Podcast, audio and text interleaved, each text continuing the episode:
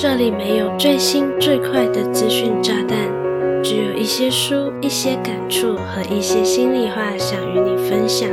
你现在收听的节目是《慢生活的朱莉安娜》。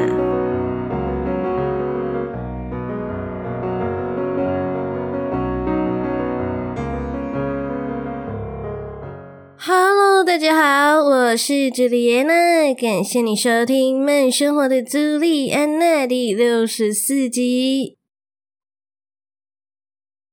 你是个喜欢旅行的人吗？前两年的疫情是否快把你给憋坏了呢？尽管我在今年和老公去了日本关西，也在年终和家人去了美国阿拉斯加，但我自认我并不是一个特别特别喜欢旅行的人。简单来说，我就是个蛮爱躺在家中的宅女啦。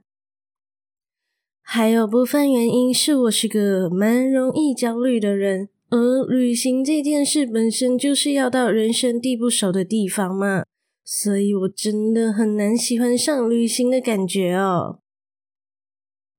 今天要与你分享的是一本专为容易焦虑却又想要去旅行的人而写的工具书。书名是《焦虑女孩的旅行指南》。虽然书名写的是女孩，但是呢，旅行哪有再分男女的？只要你有旅行焦虑困扰，都很值得一读哦。不过这本书可能会和你想象中的指南不太一样，里面包含了许多焦虑症相关的科普内容。好在整体风格偏轻松，所以读起来相当有趣哦。如果你是个旅行焦虑症患者，或许能从中找到不少共鸣之处啦。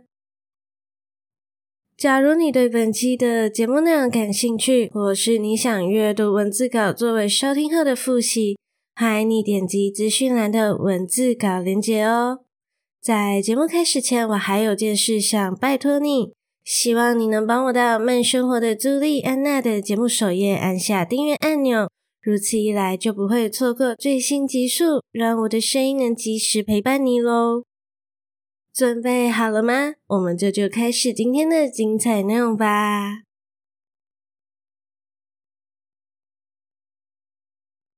在进入《焦虑女孩的旅行指南》这本书之前，我想先与你分享我自己对于旅行的感觉。尽管我在开场就和你说过，我很难喜欢上旅行的感觉，但不可否认的是，我还是会期待旅行啦。毕竟读万卷书不如行万里路。你怎么知道你现在对于其他国家的印象是否是正确的呢？还是必须亲自去体验看看才知道，对吧？不论是自助旅行还是跟团旅行，我都一样会很焦虑，只是焦虑的焦点有所不同。举例来说，今年的日本关西之旅是我和老公自己规划的自助旅行。我大概是从规划的阶段就开始感到焦虑，所以花了很长的时间在购买机票、预订当地住宿、安排每日行程。虽然老公是个蛮随性的人，但我在规划行程时会顾及他有没有兴趣，这样的行动路线是否顺畅。机票、住宿、交通等是不是最优惠的方案等等？也许你很好奇，既然我这样焦虑，为什么不给老公规划就好呢？我当然知道，无脑跟别人规划好的行程也是个不错的选择。但我刚才说了，我的老公是个蛮随性的人，我真的很难放心给他规划。要是他的规划又不如我的预期，我还是蛮了解自己的脾气的。所以还是把规划旅游行程的重责大任交给我吧。在《焦虑女孩的旅行指南》一书中的第一章节的标题就是“焦虑是多出来的行李”。我真的觉得这个标题太贴切了。如果你是容易焦虑的人，去旅行时肯定会觉得这个一定会用到，所以必须带。或是那个可能会用到，所以还是带着好了，导致行李越收越多，几乎和搬家相差不远。而实际用到的东西，可能根本只占了行李箱的一半不到。焦虑却是无形却如影随形的行李，会让你在前往机场的路上反复检查护照是否在自己身上，不断思考行李是否都带全了，甚至都抵达当地了，也还在担心饭店会不会漏了自己的预订。以上都是我的旅行焦虑来源哦，我甚至有不抵达登机门就无法安心的困扰，每次前往机场的路途都是紧张兮兮的。更不要说，我还要担心行李是否超重，再加上我的肠胃有可能感应到我的焦虑而不停蠕动，肚子一痛我就更焦虑，怕自己会因为待在厕所太久而错过班机。不过，不过，假如你也有这些和我相去不远的困扰，也不要觉得自己很奇怪，至少有我在。不是啦，在《焦虑女孩的旅行指南》一书中是这么说的：焦虑是每个人都会有的，没有必要为自己的焦虑而感到羞耻。先来分析看看，为什么我们会觉得焦虑是一件很负面、很不好的事情呢？原因在于我们太习惯展示自己美好的一面。譬如，社群媒体上清一色都是透过滤镜、美丽背景以及心灵鸡汤等打造出来的美好样貌，似乎在暗示全世界的人都过着多姿多彩、与众不同的生活，至少是与你不同的精彩人生。但现实是，大部分的人都花了大部分的时间在应付相同的生活大小事。举凡人际关系、工作、账单、住宿、健康等，都是日常生活中的鸡毛蒜皮，却没有人会在 Instagram 上张贴自己去附近邮局缴费的照片，或是被孩子折磨到三天三夜没睡觉而黑眼圈挂到嘴角的照片。然而，这才是真实生活啊！每一个人都有着属于自己的焦虑来源。嗯，好像扯得有点远。我想表达的是，焦虑并不可耻。和神经大条的人相较，焦虑有着一个世界无敌的好处哦，说不定还会因此救了你的命。在《焦虑女孩的旅行指南》这本书中，作者讲述了他在小时候和家人去吃麦当当，结果发现厨房窜出了火和浓烟。店里的所有顾客都有看到，却没有任何人有任何反应。随着作者发出惊天地泣鬼神的尖叫，其他人才意识到好像应该要逃命，才随着撤离着火的麦当当。这也让我想到我的老公，很常笑我是个还没进化的原始动物。不然为什么在睡梦中都能感应到轻微的地震，简直就是地震仪。拜托，如果没有我把你拍醒，你分分钟都有可能丧命于此，好吗？我只是比较擅长采取明智的步骤，以及在脑袋中沙盘推演来避免憾事发生。另外，焦虑还有一个蛮有意思的优点，也就是焦虑的人比较有趣。我们对一切事物都比较敏感。为了确保自己能处在安全的环境中，而随时观察周遭的风吹草动，堪称生活观察家。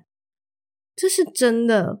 不信的话，你可以观察身边总是淡定从容的家人以及朋友，他们之所以能如此放松自在，十之八九是由于他们根本就没有在思考啊。这不是我随便说说的。在二零一五年，由基因解码染色体分析公司所做的研究显示，与一般大众相较，冰岛的视觉艺术家、作家、演员、舞者和音乐家有超过百分之十七的可能性在基因里带有与心理问题相关的遗传变异。毕竟，焦虑是一种心理方面的困扰嘛。而该研究的作者群呢，在检视荷兰和瑞典先前做过的另一组研究资料后，发现数据的可能性更高达至百分之二十五。因此，焦虑一点都不可耻，因为你比一般人更具有创造力。噔噔噔噔，说到这里，我要去喝点水休息一下啦。休息十秒钟，你也要记得喝水哦。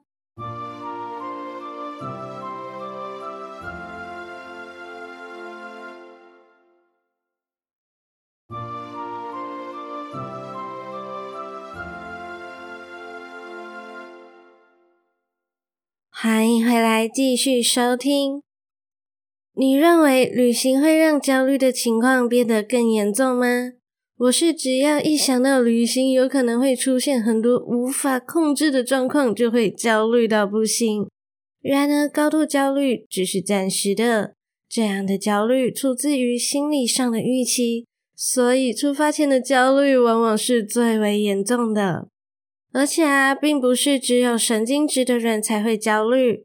即便是你身边总是从容不迫的家人以及朋友，也可能会在启程前感到焦虑，甚至期待紧张到失眠哦。我现在还处于试着接受旅行就是会失去很多掌控权的阶段，只有不断催眠告诉自己，人生的失败总是多于成功，事情有时就是会出乎意料，我才能让自己稍微放松啊。不然，我真的会在旅行过程中紧绷到无法自拔。在《焦虑女孩的旅行指南》这本书中，作者也有提出几个旅行会遇到的焦虑问题，并附上他自己的应对措施。像是在出发前几天或是前几周，想一想你最担心的是什么，找出会触发焦虑的原因。也许你所焦虑的是可能会错过原定的火车或是飞机班次，又或者你是一想到自己要去人生地不熟也不会当地语言的国家就精神紧张，也可能这是你第一次自助旅行，所以惴惴不安，或者你害怕旅行结束后要面对排山倒海的工作，因而想要在启程前就先把工作给完成。或者你必须在出发前找个人照顾你家的小猫等等，不论是什么样的小小问题，都值得你先找出来，这样才有办法让你在启程前做万全准备，以面对旅程中最让你害怕的部分。要是你担心的是不会说当地语言，就问一问自己：你身边有多少人是因为不会说当地语言就死掉的呢？绝对没有吧。这样一想，心情是不是就比较放松了呢？如果你害怕的是搭飞机，诚心推荐你可以先准备好一份能在飞机上收听的清单。不论你是要冥想还是要收听 Podcast，如果能让你睡着补眠就更棒了。在这里，真心诚意的为你推荐慢生活的朱莉安娜这档 Podcast 节目。虽然我觉得自己的声音听着还不错。但剪辑时却很常觉得蛮催眠的，绝对会是你在飞机上的睡眠好伙伴哦。作为一个旅行必定焦虑的女孩，我最喜欢的是书中第四章“行前准备中的出发前必须做的五件事”。刚才有提到，启程前的焦虑指数绝对是旅行过程中最高的嘛。因此，出发前必须做的五件事，简直就是救命指南。这五件事分别是：一、准备好护照和签证，因为许多国家都必须有签证才能入境，所以你必须预留充裕的时间申请签证。像我之前去美国和加拿大的签证，从申请到正式贴在护照上，就花了至少三个月哦。千万不要像我爸妈一样，先买了机票才发现要办签证，结果办事处大排长龙，计划就此被打乱，真真是得不偿失啊！